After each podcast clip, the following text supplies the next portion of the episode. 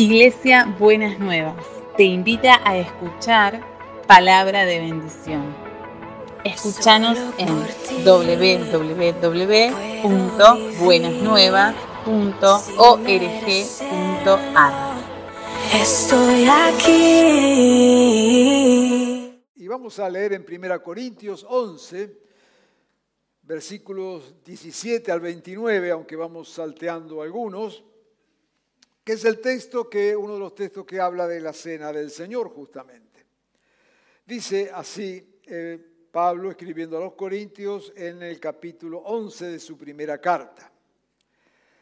Al darle las siguientes instrucciones, no puedo elogiarlos, ya que sus reuniones traen más perjuicio que beneficio. Se ve que estaba medio enojado Pablo. En primer lugar, oigo decir que cuando se reúnen como iglesia hay divisiones entre ustedes, y hasta cierto punto lo creo. De hecho, cuando se reúnen ya no es para comer la cena del Señor porque cada uno se adelanta a comer su propia cena, de manera que unos se quedan con hambre mientras otros se emborrachan. Por lo tanto, cualquiera que coma el pan o beba de la copa del Señor de manera indigna, será culpable de pecar contra el cuerpo y la sangre del Señor. Así que cada uno debe examinarse a sí mismo antes de comer el pan y beber de la copa, porque el que come y bebe sin discernir el cuerpo, come y bebe su propia condena. Voy a leer nuevamente el verso 27. Porque cualquiera que coma el pan o beba de la copa del Señor de manera indigna, será culpable de pecar contra el cuerpo y la sangre del Señor. Así que cada uno debe examinarse a sí mismo antes de comer el pan y beber de la copa. Porque el que come y bebe sin discernir el cuerpo, come y bebe su propia condena. Pablo está haciendo acá mención a una situación que se daba cuando celebraban la cena del Señor. Usted se imaginará, no había templos en ese momento, se reunían en las casas. Por lo tanto, en la casa que se reunía tenía que ser una casa que tuviera cierta capacidad para congregar algún grupo, aunque sea pequeño, de gente. Así que aquí estamos hablando de una reunión que se realizaba por lo general en casas, en casas con cierta comodidad. Las casas con cierta comodidad, por supuesto, pertenecían a gente que tenían ciertos recursos. Y la gente que tenía ciertos recursos, entonces, como ocurre siempre, gozaba de ciertos privilegios. El hecho es que esta gente, estos hermanos en, en la fe, cuando se reunían a celebrar culto o a celebrar la cena del Señor, recordando el sacrificio del Señor, como lo haremos nosotros en esta mañana, acostumbraban llegar antes para participar de, la comida, de, de alimentos, de poder participar de esto. Pero claro, no todos llegaban al mismo tiempo. Los que llegaban primero eran los amigos de los dueños de casa, que estaban en un nivel, diríamos, económico, social, similar al de ellos. Luego, mucho más tarde, llegaban los otros hermanos, que eran los más pobres. Y no llegaban tarde por ser impuntuales, llegaban tarde porque eran casi esclavos y tenían que trabajar de sol a sol. Así que tenemos allí dentro de la comunidad de fe al menos dos grupos, los que llegaban antes y los que llegaban después. Y repito, no era cuestión de puntualidad, sino cuestión de posibilidad. Así que, los que llegaban antes, que eran los que estaban eh, mejor, los que más podían, se, se ponían a comer y a, y a beber, esperando que lleguen los otros hermanos, que eran los más pobres, los que no tenían nada y los que estaban trabajando hasta el oscurecer.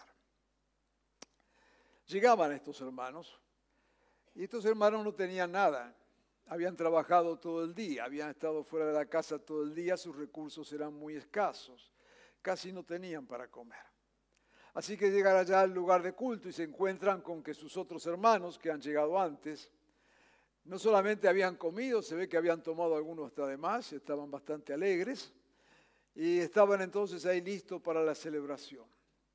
De tal forma que ahora van entonces a, comer el pan y el vino, recordando la muerte de Jesús. Algunos con el estómago lleno han comido y han bebido y otros cansados, sucios del trabajo y con hambre. Y ese es el contexto donde se da esta situación que Pablo escribe. Dice, me he enterado de algunas cosas. Y de las cosas que me he enterado dice que algunos llegan y comen y beben y disfrutan de todo lo que tienen. Y otros hermanos llegan un poquito más tarde, cansados, agobiados, con hambre y no tienen que comer. Ustedes ya se comieron todo. Dice, esto no es el cuerpo de Cristo.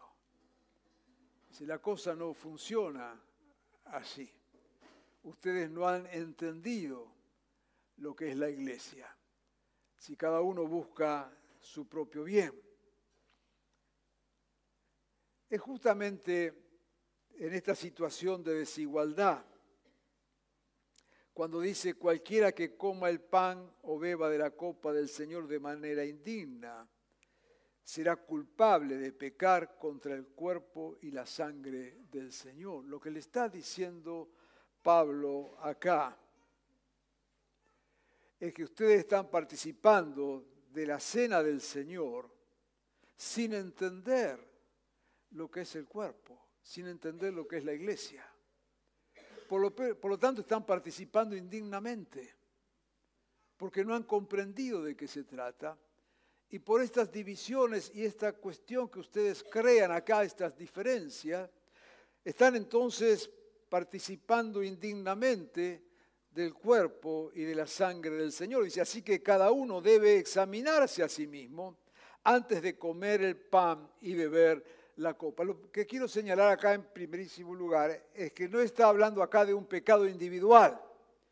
Yo quiero eh, lamentablemente en esta mañana desilusionarlo. Si usted hasta ahora estuvo pensando que para tomar la Santa Cena tiene que venir y pensar a ver si se peleó con alguien, cómo se lleva con la suegra o el suegro, ¿no es cierto? Y si ha cometido algún pecado camino a la iglesia y entonces no está en condiciones de participar de la cena del Señor porque hay algo personal en usted que no le permite participar de la cena del Señor, equivocado. El texto no dice nada de eso. Los pecados personales se arreglan rapidito y fácil. Va al Señor, le pide perdón y si usted lo está haciendo conscientemente, de corazón, hay arrepentimiento, hay perdón. Punto y aparte. No tiene nada que ver con participar de la cena del Señor. No está hablando acá de una dignidad personal. No está hablando acá si usted como persona está lavado y planchado de tal manera que eh, puede participar de la cena del Señor con total eh, libertad y venir entonces y tomar del pan y beber del vino porque usted está en condiciones. Equivocado. Al menos el texto no habla de esto. No habla de situaciones personales. El texto no habla acá de que usted tiene que venir este, en un grado de santidad que le permita participar de la cena del Señor. No habla de eso. Se supone que todos tenemos que vivir más o menos agradando al Señor. Y se supone, como decía, que si hemos pecado, entonces tenemos que ir al Señor, pedir perdón, independientemente de la cena o no cena, del pan, el vino o lo que fuera. Lo que el texto está hablando acá no son de pecados individuales, está hablando de pecados como iglesia. Y cuando dice examinarnos a nosotros mismos, es examinarnos si yo con mi actitud, con mi manera de ser, con mis hechos, estoy ofendiendo o lastimando al cuerpo. De eso se trata. Así que dejemos de lado todo el tema personal. Yo sé que por años se han construido estas ideas y nos han influenciado, pero espero que a partir de hoy las deje de lado. Por favor, no se martirice más con eso. No tiene nada que ver, pero martirícese por lo que tiene que martirizarse, porque muchas veces, y ahora vamos a ver, con lo que hacemos en verdad lastimamos el cuerpo, ofendemos el cuerpo. Y ahí sí que somos entonces responsables delante del Señor. No, es, no está hablando acá de un pecado personal, individual, sino está hablando del pecado hacia la comunidad de fe. Por eso dice, así que cada uno debe examinarse a sí mismo antes de comer el pan y beber la copa. Porque el que come y bebe sin entender lo que es el cuerpo, come su propia condena. La indignidad acá es participar de tal manera que no entendamos lo que es el cuerpo. Allí en Efesios 4, Pablo, y vamos a, mencionar algunos versículos, nos habla mucho de la unidad del cuerpo. Recuerda entonces que este texto lo está trayendo allá, esta palabra lo está trayendo en un contexto eh, donde se daban desigualdades donde había situaciones allí que afectaban, que enfermaban a la comunidad de fe. Y entonces ahí que Pablo le escribe. Algunos textos para recordar en esta mañana. Efesios 4, versículo 1 al 6 dice, por eso yo, que estoy preso por la causa del Señor, les ruego que vivan de una manera digna del llamamiento que han recibido, siempre humildes amable. Acá está hablando características que deben estar en el cuerpo de Cristo, en la iglesia.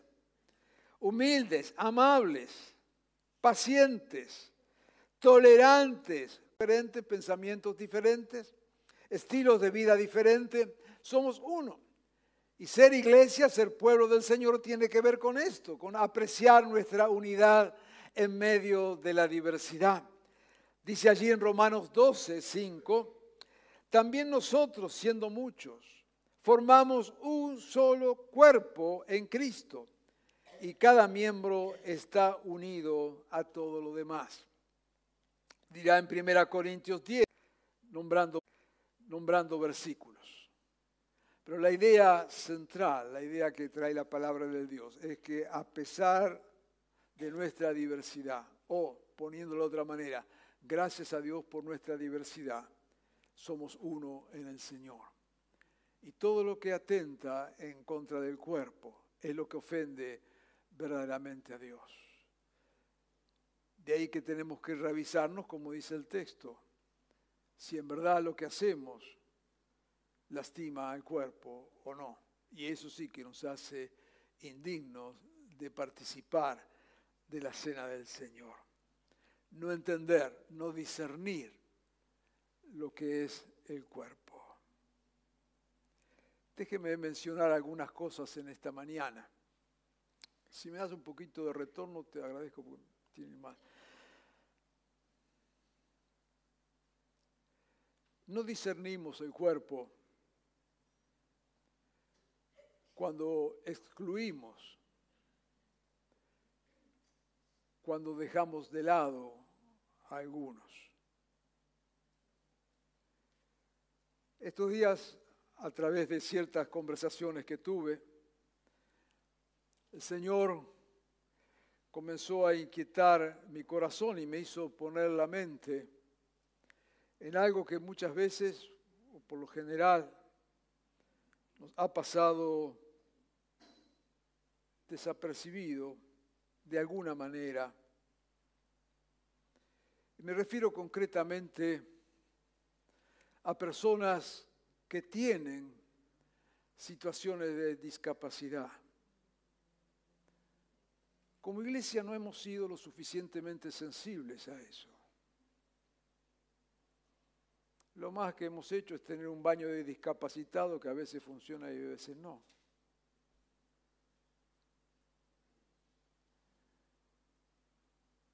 Hemos pecado ahí. Hay hermanos con autismo. Hay hermanos con síndrome de Down. Hay hermanos con problemas psicológicos importantes. Hay hermanos con problemas psiquiátricos importantes.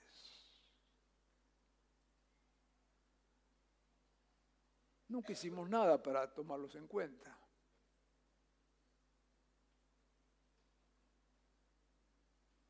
Eso sí, que nos hace indignos. Porque hemos convivido dejando de lado. No porque lo quisimos hacer, no porque hubiera ningún interés perverso en, en nosotros, simplemente porque, bueno, no supimos mirar, no fuimos lo suficientemente sensibles, o pongámosle lo que querramos, de ninguna manera se transforma en excusas.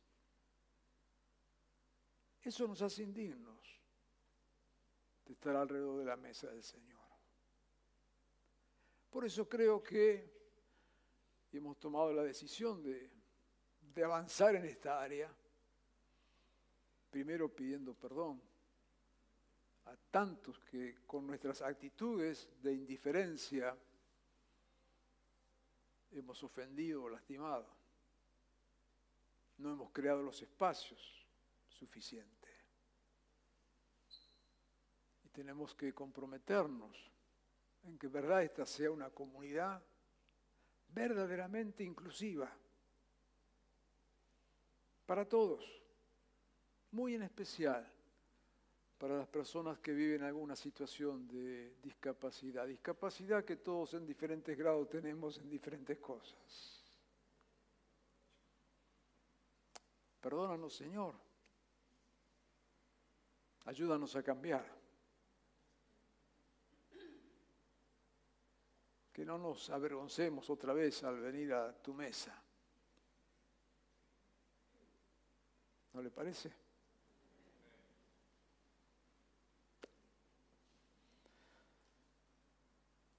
No discernimos el cuerpo cuando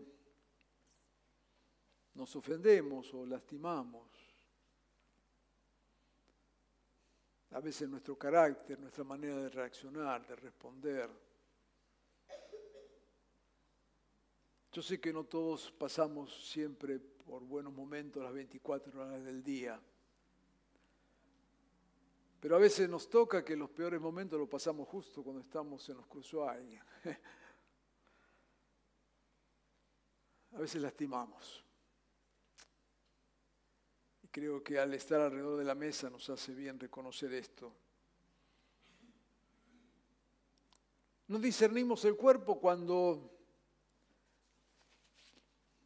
solo valoramos eh, jerarquías, ¿no es cierto? ¿Quién está más arriba, quién está más abajo, quién es más importante o quién es menos importante? Cuando nos movemos por categorías de poder y no de dones. ¿Sabe una cosa? Hace un tiempo predicamos atrás que éramos todos piedras vivas y nadie es más piedra que otro ni nadie es más vivo que otro.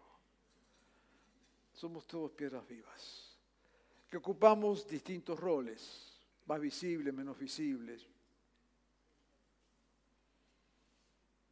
Pero cuando pensamos en categorías de poder, no son las categorías del reino.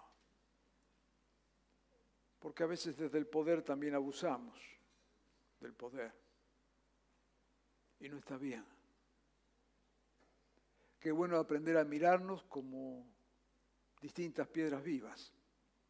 Elba decía y mencionaba que tenemos dones, y sí queremos decir eso también, donde todos podamos vernos, por supuesto, con roles diferentes, con responsabilidades diferentes. No negamos esto. Pero aprender a valorarnos como personas, como personas. Personas que tienen un plus, haber sido redimidos por Jesucristo, haber sido perdonados, por su gracia ser hijos de Dios pero a ninguno nos hace superior de nada. No admita ninguna cuestión de superioridad sobre su vida espiritual. Somos, son dones. Cualquier persona, por más vistoso que sea el don que tenga, es un don que no le pertenece, es de Dios. No hay super ungidos. Somos solo canales. Lo que decía Pablo escribiendo allí en el capítulo 4 de 2 Corintios, somos vasos de barro donde lo importante es lo que está dentro, el tesoro, no el vaso. Así que cuando mire lo que está dentro del vaso, valore lo que está dentro del vaso, pero no valore el vaso porque somos todos por igual vasos de barro. No hay vasos de oro y de acero inoxidable en el reino. Somos todos de barro, somos todos frágiles. Y lastimamos el cuerpo cuando funcionamos en niveles de poder humano o de categorías humanas. Si algo debe caracterizarnos a todos y muy en especial los que tenemos mayores responsabilidades, debe ser el servicio. Así dijo Jesús y así nos enseñó a Jesús. Dice, yo no vine para ser servido, sino para servir. Y si Jesús dijo eso de él, ¿qué nos queda a nosotros entonces? Participar dignamente del cuerpo es reconocer el valor que cada uno tenemos Pablo decía, no hay esclavo, no hay libre, no hay poderoso de ninguna razón. Todos por igual acudimos a su gracia y somos frutos de la gracia del Señor.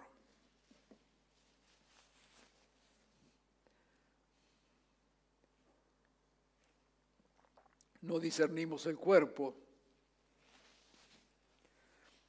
cuando no reconocemos los dones. cuando ponemos condiciones para los dones, cuando, porque es este hermano o aquel otro, ¿cómo es que Dios va a obrar a través de él? ¿Y por qué no? ¿Por qué no? ¿Por qué no abrirnos a que Dios se manifiesta a través de cualquiera, sin hacer ningún tipo de jerarquía ni predilección? nos enseña la palabra de Dios, dice que aún el miembro más pequeño, el menos importante, en algún momento se transforma en un miembro importante. Golpéese el pie y usted me va a decir si el dedo más chico del pie es importante o no es importante. Absolutamente todo. Pero hemos hecho categoría, a veces sí, me parece que este hermano es, eh, tiene más dones que, no sé, o a veces hemos excluido. Todavía hay iglesias que cada uno sabe lo que hace, ¿no es cierto? Que hace una diferencia entre varones y mujeres, entonces Dios tiene que usar más a los varones que a las mujeres, porque a las mujeres no se les permite que Dios las use de tal o cual manera. Y si Dios es Dios y se da la gana de usarla, ¿cuál es el problema? Un día, Dios dijo, ok, voy a usar una burra como profeta. Y levantó una burra como profeta. Y era Dios. ¿Cuál es el problema? Si Dios levantó una burra como profeta, no puede levantar a cualquiera de nosotros. ¿Quiénes somos nosotros para decir, vos sí, vos no, de acuerdo a tu sexo, a tu género o a las ideas que tengas? una visión muy machista del reino. Yo sé que me estoy ganando el club de enemigos, no importa. Usted me habrá escuchado decir últimamente algo que últimamente menciono mucho y yo ya a mi edad soy inimputable.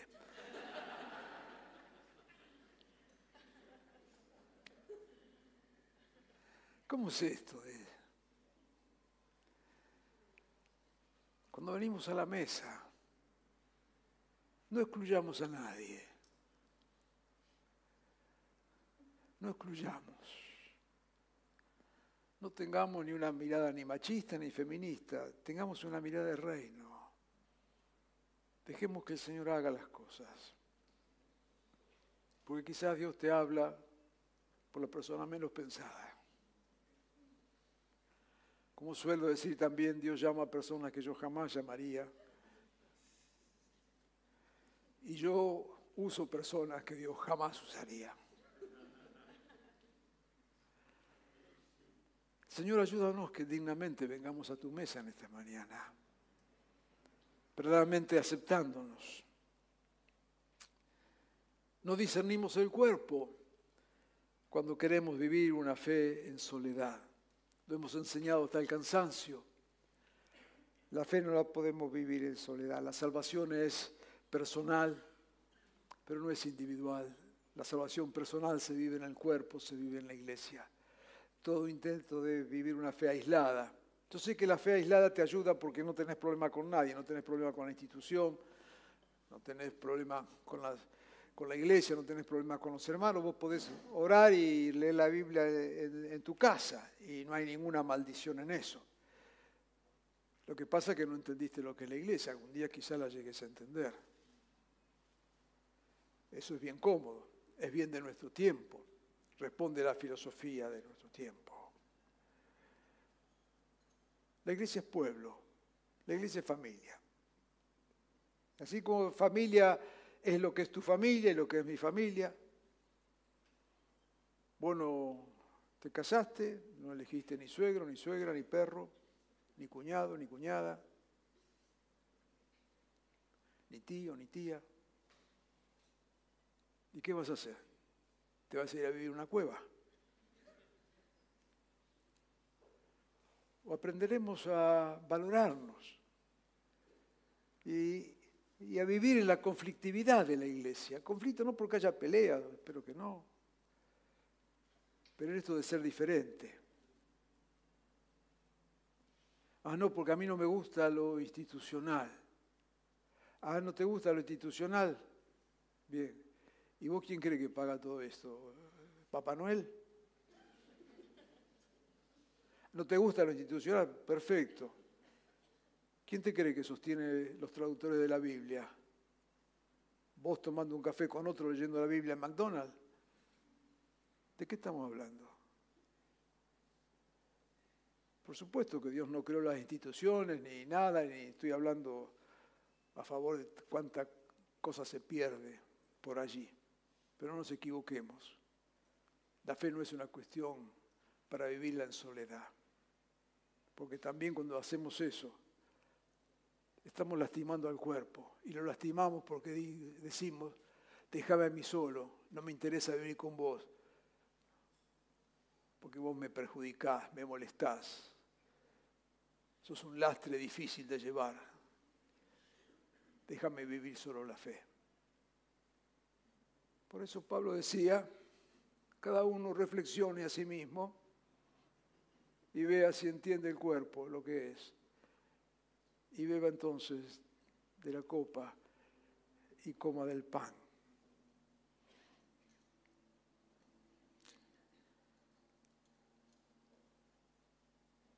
Muchas veces no discernimos el cuerpo. Pero este es un tiempo donde queremos, desafiados por la palabra del Señor, en verdad poder ser parte de una iglesia, haciendo juego de palabras con lo que Pablo dice, de una iglesia digna, o al menos que tengamos la intención de hacerlo. Y esto es una iglesia entonces donde podamos sumar los dones de cada uno. Dios te ha dado, lo decía Elba hoy, Dios te ha dado una gracia un don, algo, lo necesitamos. No lo ocultes. A cada uno dice se le ha dado gracia en la medida que Cristo ha repartido los dones, Efesios 4, 7. Dios te dio algo para compartir, hacelo por favor, lo necesitamos. Y si has venido a esta comunidad y por las razones que fuera estás aquí, yo quiero decirte algo. Dios te trajo aquí porque justo el don que vos tenías era el que necesitábamos. Por favor, hacelo. Dios nos miró y dijo, a esto le falta esto. Y justo te mandó a vos. Quizás si hubiera sido por nosotros ni te hubiéramos elegido, pero ejercita el don que Dios te ha dado. De eso se trata. De eso se trata. Es tiempo entonces este de, una iglesia que pueda construir relaciones. Te animo a construir relaciones. El reino son relaciones. Ahora, las relaciones no se hacen por decreto. Hemos tenido muchas experiencias, esta comunidad no, quiere ser parte de esas experiencias. Vamos a dividirnos acá en 40 grupos cada uno y los 40 grupos que dividimos, entonces tienen que irse y se juntan toda la semana sí o sí a las 8 de la noche, sí o sí, y tienen que traer otros 40 personas más si no se van al infierno de cabeza. No funcionamos de esa manera. Pero sí queremos alentarte a que puedas construir relaciones, que puedas acercarte a otro, que pueda crear espacios donde podamos en verdad ser una red de personas relacionadas. Eso no se hace por decreto. Yo no te puedo decir que hoy a partir de las seis de la tarde vos vas a ser amigo de fulano de Mengano. No pasa por ahí la cosa. Pero sí quiero alentarte a que puedas ser parte de una red de relaciones humanas. Cuando Jesús empezó su ministerio, nos dice la palabra que lo primero que hizo fue elegir a doce y la primera razón que dice es para que estuvieran con él. No era ninguna razón espiritual. No le dijo que los llamó para que oraran y ayunaran con él las 24 horas del día.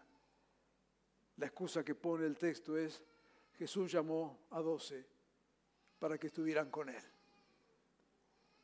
Si Jesús necesitó de otros, ¿cuánto más vos? ¿Cuánto más nosotros? Quiero animarte a que construyas relaciones.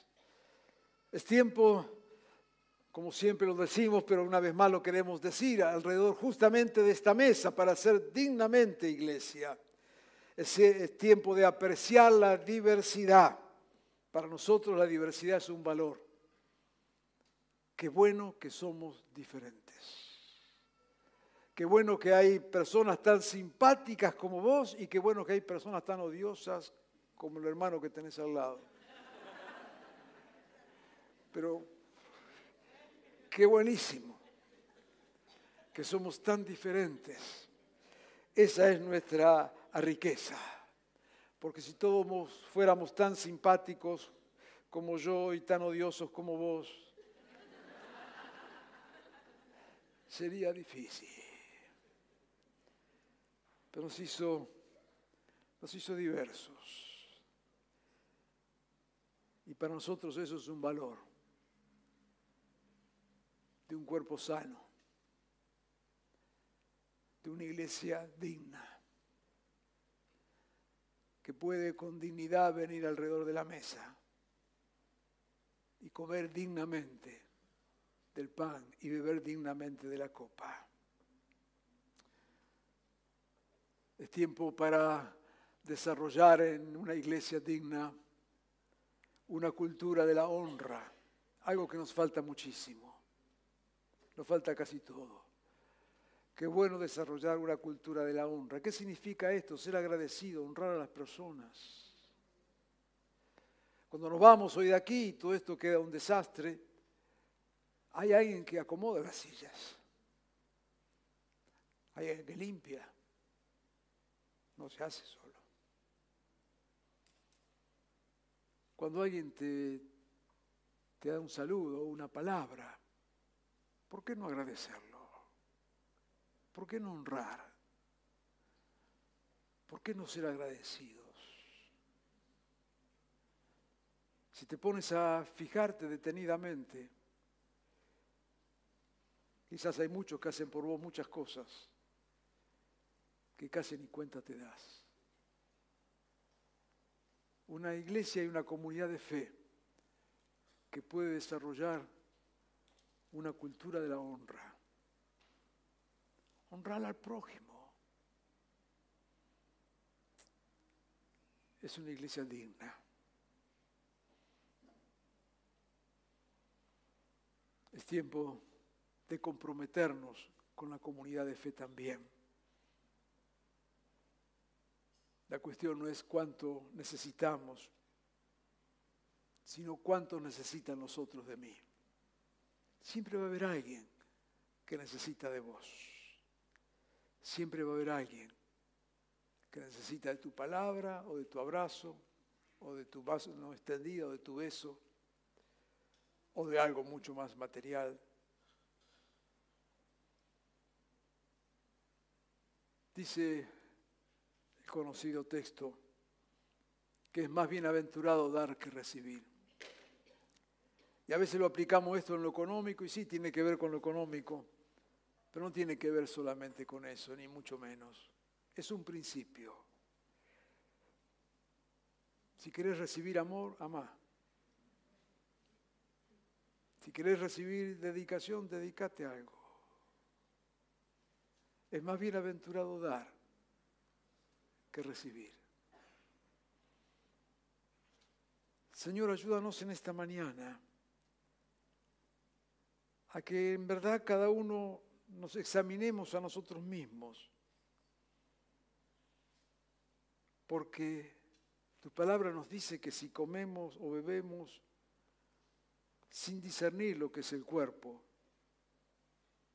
entonces pecamos. Pero Señor, en esta mañana y ahora que vamos a participar de esta mesa, queremos hacerlo con dignidad. Perdónanos, Señor, cuando hemos discriminado, cuando hemos deshonrado. Perdónanos, Señor, cuando hemos intentado vivir la fe aisladamente. Señor, y quiero en esta mañana tomar esta decisión de honrar, de participar, de compartir, de abrazar. Quiero invitarte a que seamos parte de, este estilo de comunidad de fe. Y quiero invitarte a que podamos desarrollar estos, estilos de vida que nos permitan en verdad tener corazones muy amplios, ya que todos somos por igual frutos de, la gracia de Dios, que estemos dispuestos a, a acoger y recibir y abrazar, que estemos dispuestos a vivir dignamente nuestra fe. Que el Señor nos ayude en esta mañana frente a este pan y a esta copa a, como dice el texto, examinarnos a nosotros mismos, tratando de entender lo que es el cuerpo y tratando de ser instrumentos de la gracia y la bendición del Señor. Que Dios nos ayude así en esta mañana. Vamos a orar. Amado Jesús, tu palabra siempre nos desafía y ahora, Señor, esta mañana alrededor de este pan y de esta copa.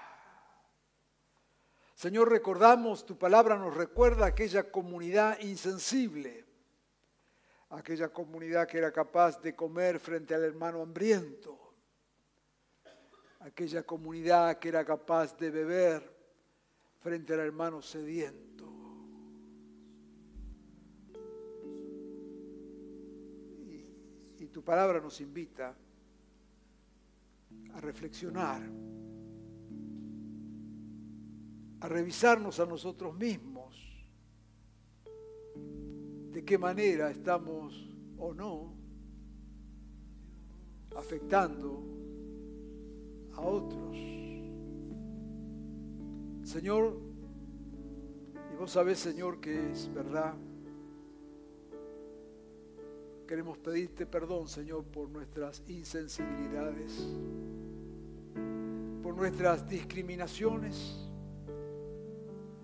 por las veces que con palabras o hechos o gestos hemos lastimado a otro.